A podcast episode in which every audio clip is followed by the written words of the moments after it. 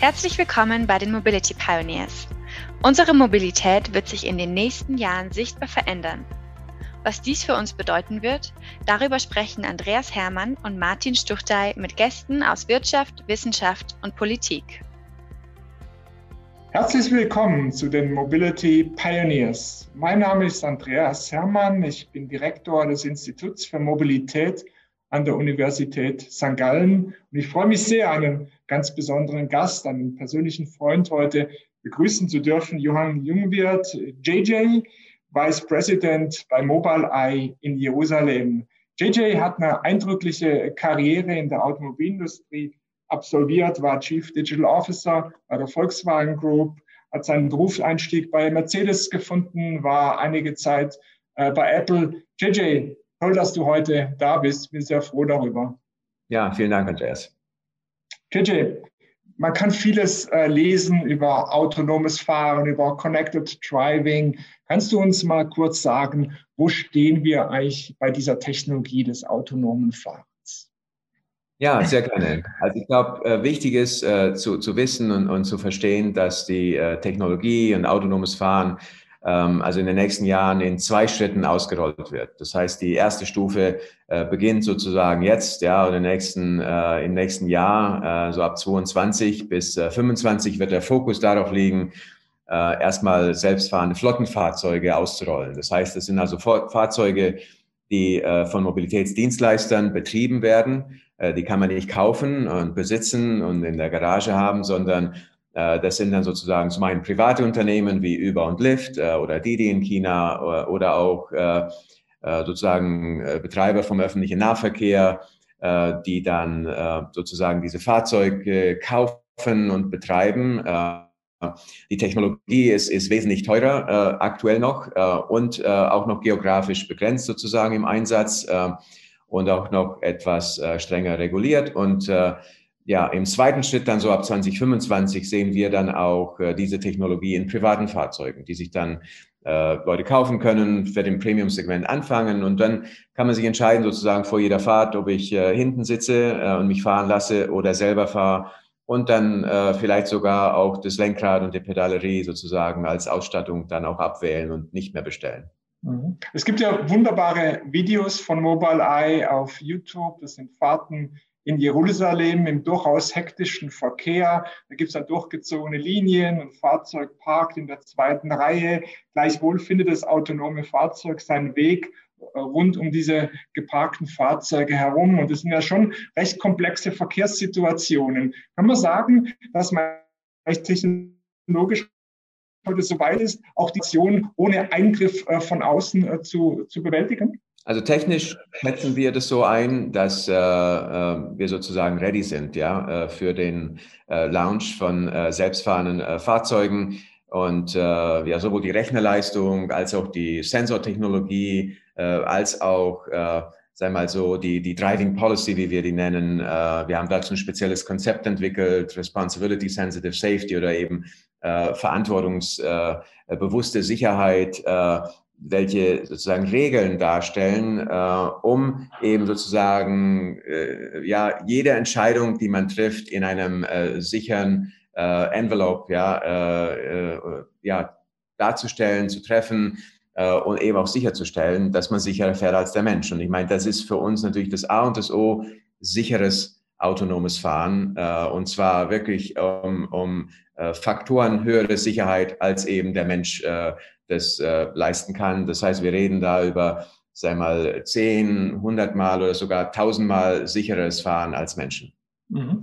Man, man, konnte in der Zeitung lesen, dass ihr ja in Projekte involviert seid, in Paris, in Shanghai habe ich gelesen, ich glaube, Detroit gehört dazu. Sind es dann ähm, Konzepte, bei denen es darum geht, den innerstädtischen äh, Verkehr zu steuern, nicht im Mischverkehr? Oder habt ihr eure Fahrzeuge in diesen äh, Projekten im Mischverkehr in der hektischen Stadt äh, von Paris im Einsatz? Also die Fahrzeuge fahren ganz klar im Mischverkehr. Also wir brauchen keine eigenen Spuren, Fahrbahnen ähm, oder irgendwie abgegrenzte, abgegrenzte Gebiete oder so abgeschlossene Gebiete, äh, sondern unsere Fahrzeuge fahren ganz normal wie äh, vom Menschen gefahren im Mischverkehr mit. Äh, und das ist auch ganz wichtig. Also man kann äh, diese Technologie beziehungsweise Fahrzeuge mit äh, Selbstfahrtechnologie nicht skalieren, ohne dass die sozusagen ohne Infrastrukturveränderungen und eben im Mischverkehr äh, fahren können. Äh, und äh, es geht natürlich erstmal darum, äh, die Technologie zu testen, zu demonstrieren, zu zeigen, dass es funktioniert, äh, um natürlich auch Daten zu sammeln und die äh, Sicherheit sozusagen darzustellen, noch belegen zu können vor der Zulassung dieser Fahrzeuge, ähm, dass ähm, sie sicher genug fahren. Ähm, und zum anderen geht es natürlich dann im zweiten Schritt dann um die Mobilitätsdienstleistungen an sich und wie man mit verschiedenen Fahrzeugmodellen, gerade mit Shuttles zum Beispiel, im Stadtverkehr dann auch unterstützen kann, äh, zum einen Verkehr zu reduzieren, den Verkehr flüssiger zu machen, weil ja sozusagen diese ganze Routenberechnung zentral funktioniert, kann man damit auch den Verkehr besser steuern, also äh, sozusagen für jede Flotte. Mhm. Mischverkehr ist ja eigentlich nicht das, was man unbedingt will, oder? Weil äh, diese Fahrzeuge sind ja viel effizienter, wenn sie miteinander kommunizieren können, wenn man so ein flüssigen äh, Verkehrsstrom hinbekommt, wenn man harmonisches Fahren hinbekommt, dann hat man so diese, diese Satelliten noch, die selbstfahrenden Satelliten im Prinzip noch zwischendrin. Ähm, ihr, ihr würdet schon als Ideallösung sehen, in, zumindest in einzelnen Stadtbereichen alle manuell betriebenen Fahrzeuge raus und, und dann das Potenzial diese, dieser ähm, äh, autonomen Fahrzeuge nutzen, oder? Das ist so die Perspektive, auf die, auf, auf die es hinausläuft. Also natürlich ist das der Idealfall. Ja, ich meine, dann kann man das Potenzial komplett heben. Ja, was, was Verkehrseffizienz, äh, was Staureduktion äh, und natürlich auch was Unfallvermeidung angeht. Äh, aber ich glaube, man muss da realistisch bleiben. Also äh, ich sehe das vielleicht in asiatischen Städten äh, in ein paar Jahren äh, kommen. Allerdings würde ich jetzt, sage ich mal, in, in, in äh, äh, der heutigen westlichen Hemisphäre das eher so erwarten, dass wir hier über, über viele Jahre Mischverkehr haben. Äh, und äh, trotzdem äh, wird, äh, sag ich mal, der Verkehr verbessert, äh, Durchsatz verbessert ähm, und der, der Verkehr effizienter und sicherer. Das heißt, von dem her, glaube ich, also schätzen wir das schon realistisch ein, dass wir sagen, also wir können beides. Äh, man kann natürlich im Mischverkehr nicht alle Potenziale heben, aber trotzdem bringt es viel. Und umso mehr Prozent sozusagen der Fahrzeuge äh, selbst fahren, äh, umso besser wird der Verkehr und umso sicherer wird er. Mhm. Habt ihr Erfahrungen über die Akzeptanz äh, dieser Shuttles bei den, bei den Kunden? Ja, also dazu gibt es verschiedene Studien, äh, dazu gibt es auch eigene Erfahrungen.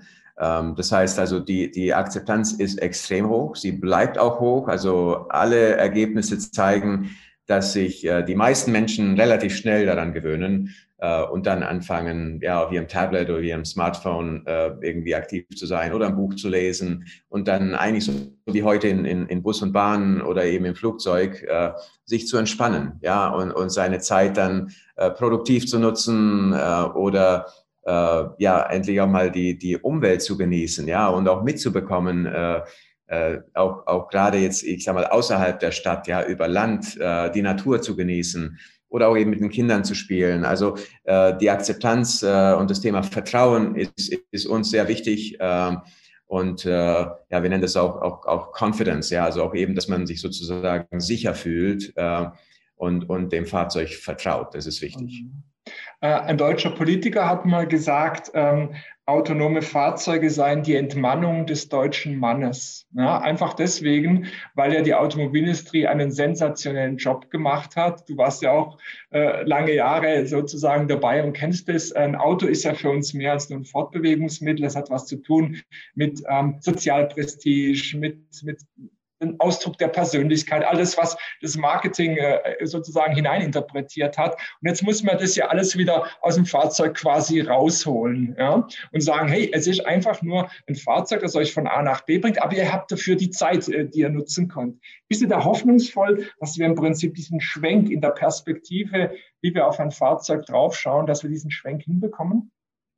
Ich bin da sehr überzeugt davon. Ja, und wenn man sich heute, sag mal, das Top Premium oder Luxussegment anschaut, äh, ich meine, da leisten sich die Menschen Fahrer. Ja, die fahren nicht selber. Ähm, das heißt also, heute ist es schon so, dass sozusagen einem kleinen Kreis exklusiv das vorbehalten ist, ja, die dann eben äh, Bentleys oder Rolls-Royce oder äh, auch selbst wenn es nur irgendwie ein Audi A8 oder eine S-Klasse äh, oder 7er BMW oder so ist, ähm, auch jetzt deutsche Politiker oder äh, Schweizer Politiker äh, oder äh, ich sag mal ähm, VIPs äh, rund um die Welt äh, haben Fahrer. Und äh, wir können jetzt sozusagen das demokratisieren, ja, und jedem sozusagen einen Fahrer äh, zur Verfügung stellen, äh, der sicher und gut fährt äh, und eben nicht einschläft am Steuer und keine SMS schreibt beim Steuer und kein Alkohol trinkt und fährt. Äh, und das ist, glaube ich, schon ein Luxus für alle sozusagen. Wir haben ja ähm das variiert so ein bisschen über die Länder, sieben, acht, neun, manchmal zehn Prozent der Menschen, die die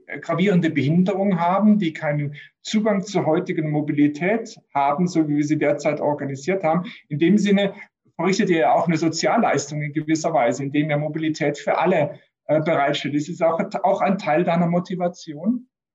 Definitiv. Also das Thema liegt mir sehr am Herzen. Ich habe einen persönlichen Fall in der Familie, eine Nichte von mir, die äh, leider, glaube seitdem sie etwa vier Jahre alt äh, ist, äh, ähm, nicht körperlich, sondern geistig behindert ist durch eine Impfung, die sie damit dam damals bekommen hat bei hohem Fieber. Und ich kann nur sagen, also Mirjam, meine äh, Nichte und auch meine Schwester, äh, die können es kaum erwarten, ja, äh, dass sie für äh, Mirjam eben solche Mobilitätslösungen nutzen können und dass meine Schwester sie nicht immer überall hin sozusagen mit ihrem privaten äh, Fahrzeug bringen muss. Äh, und das ist einfach Selbstständigkeit, ja. Also ich habe hab mir Studien gemacht in, in London, äh, und, und in, in, in Berlin und äh, ja, mit blinden Menschen, mit Menschen im, im, im Rollstuhl. Und die, die sehnen sich danach, endlich wieder unabhängig zu sein. Ja, wir haben also gerade in London mit, mit Menschen gesprochen, äh, blinden Menschen, die abgelehnt werden von, von Überfahrern, ja, weil die einfach keine Lust darauf haben, äh, irgendwie äh, äh, sich damit auseinanderzusetzen, äh, diesen äh, blinden Hund vielleicht dann mit ins Auto nehmen zu müssen oder weil sie auch einfach Schwierigkeiten haben, die Menschen dann zu finden, weil man sich nicht gegenseitig sozusagen mit Augenkontakt dann äh, sieht und, und, und findet. Und äh, also die, die, die Menschheit braucht das und, und sehnt sich danach, gerade eben Menschen mit Behinderungen. Mhm. Mobilität ist ja auch eine wichtige Voraussetzung, dass Menschen in Wohlstand kommen, dass sie in Arbeit kommen, dass sie ihre Reichweite erweitern, um vielleicht bessere Arbeitsplätze zu bekommen. Sozusagen tretet ihr auch an gegen die äh, äh, mit der Chance, im Prinzip ähm, Sozialleist, äh, auf Sozialleistungen zu verzichten, weil ihr den besseren Transport bietet. Ja, das ist schon eine, eine ganz interessant, ein ganz interessanter Trade-off, der im Prinzip entstehen könnte, wenn man dann überlegt, als, als Staat oder als Region äh, solche autonomen Shuttles dann einzuführen. Ja, das ist in, in der Tat so. Und, und äh, es gibt ja dazu sag mal, gute Statistiken, wie eben Mobilität äh, sozusagen auch als, als Grundrecht ein Stück weit äh, äh, Menschen hilft, ja, äh, bessere Arbeit zu finden. Äh, also das heißt, gerade dieser Aktionsradius, der, der Radius äh, äh, der Mobilität bestimmt dann auch darüber, ob Menschen einen Job finden, äh, ob, ob sie sich bewegen können und, und ähm, auch äh, äh, ja, Kontakte äh, knüpfen können. Und, und das heißt, da gibt es also eine enge Verknüpfung sozusagen zwischen äh, Mobilität und, und Wohlstand. Äh, und das, das freut mich, ja, dass wir da einen Beitrag leisten können. Und ich meine, da wird es dann auch über verschiedene Fahrzeugklassen äh, sozusagen, ob das jetzt dann eben kleinere Fahrzeuge sind oder Shuttles oder eben äh, selbstfahrende Busse. Und, und je nach Umgebung, ich meine, da gibt es ja auch so Städtecluster dann über die gesamte Welt sozusagen verteilt, je nachdem, wie, wie der Verkehr fließt, wie die Infrastruktur ist ähm, und äh, auch wie viel Verkehr ist. Ich meine, wenn man jetzt Indien mal als Beispiel nimmt, äh, das ist natürlich äh, sehr, sehr schwer, äh, gerade wenn dann Menschen, sag ich mal, sich nicht an Verkehrsregeln halten. Äh, da wird es dann auch ein bisschen später kommen, äh, weil das ist schon wichtig, dass sich eben die Fahrzeuge im Verkehr zurechtfinden und dass es gewisse Regeln gibt. Ja. Kannst du so ein bisschen was zum Zeitplan sagen? Ihr, ihr startet jetzt in einzelnen Städten. Ähm, wie, wie, kann man sich das vorstellen? Ähm, habt ihr so einen Plan, der geht vielleicht bis 2050? Äh, könntest du mal so ein bisschen erläutern, wie da so eure Perspektive aussieht?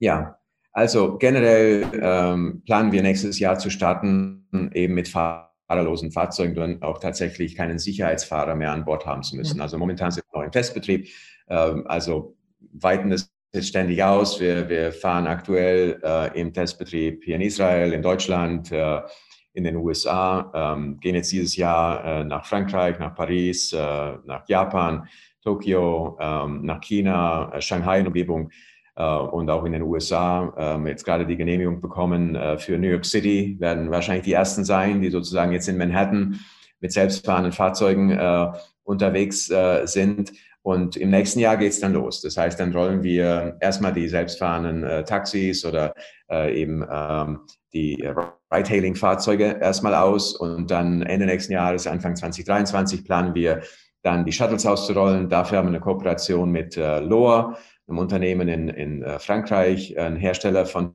Shuttles. Äh, Shuttle dann für 16 Personen mit sechs Sitzplätzen äh, und auch mit einer Rampe für Rollstuhlfahrer und Platz für den Rollstuhl äh, und auch in Kooperation mit, mit Transdev äh, und, und weiteren äh, Anbietern. Und äh, da freue ich mich sehr drauf. Das heißt, wir haben sozusagen Lösungen sowohl für Ride-Hailing, also Knopfdruck, auf Knopfdruck dann von, von Tür zu Tür zu kommen, oder Ride-Pooling, äh, um sozusagen andere dann mitzunehmen auf der Fahrt von A nach B ähm, wie man es jetzt auch, auch aus Deutschland äh, und anderen äh, Städten schon kennt heute. Und dann eben auch tatsächlich zu ersetzen. Ja, diese Shuttle sind schon groß, 16 Personen, man mit vier, fünf Shuttle eine Busroute dann auch äh, gestalten kann, also eben mit fixed, äh, fixen äh, oder äh, äh, sozusagen ähm, entschiedenen Routen, wie Busse heute fahren und, und Busstops, Bushaltestellen und äh, ob das dann, sei mal, ein, ein fixer Zeitplan ist oder on demand, können dann sozusagen die Städte entscheiden und die Betreiber.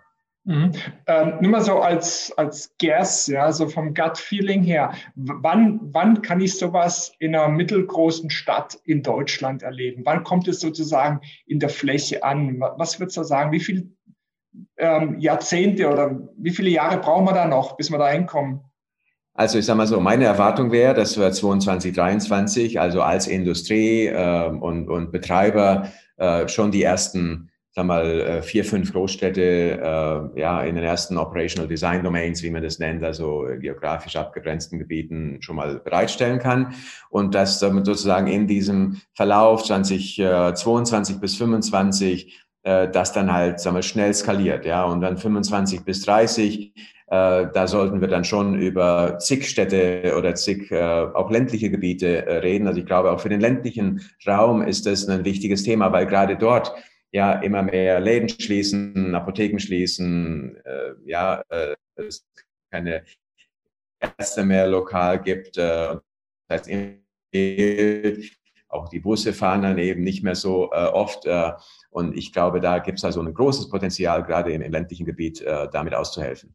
Man, man, kann es ja auch als Frachttransport sehen, oder? Du hast es gerade Apotheken genannt und Lebensmittelgeschäfte im ländlichen Raum. Äh, das wäre wär schon eine wichtige Anwendung äh, für eure Technologie.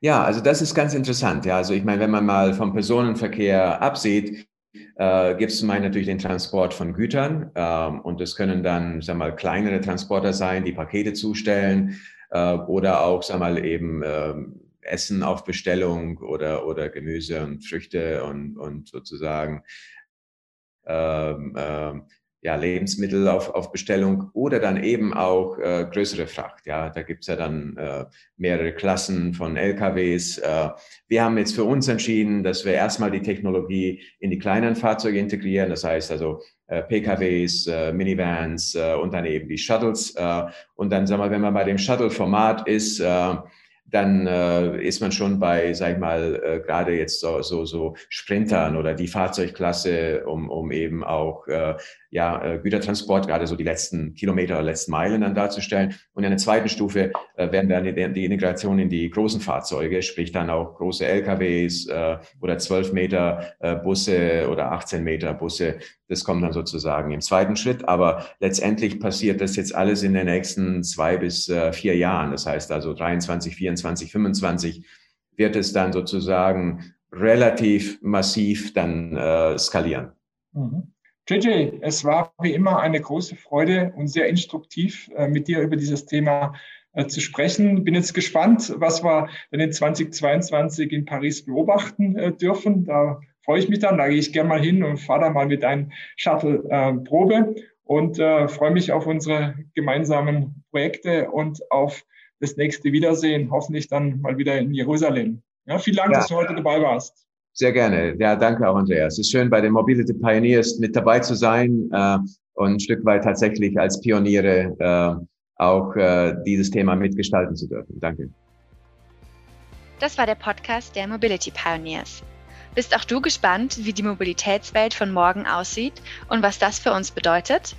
Dann freuen wir uns, wenn du auch bei der nächsten Folge wieder reinhörst.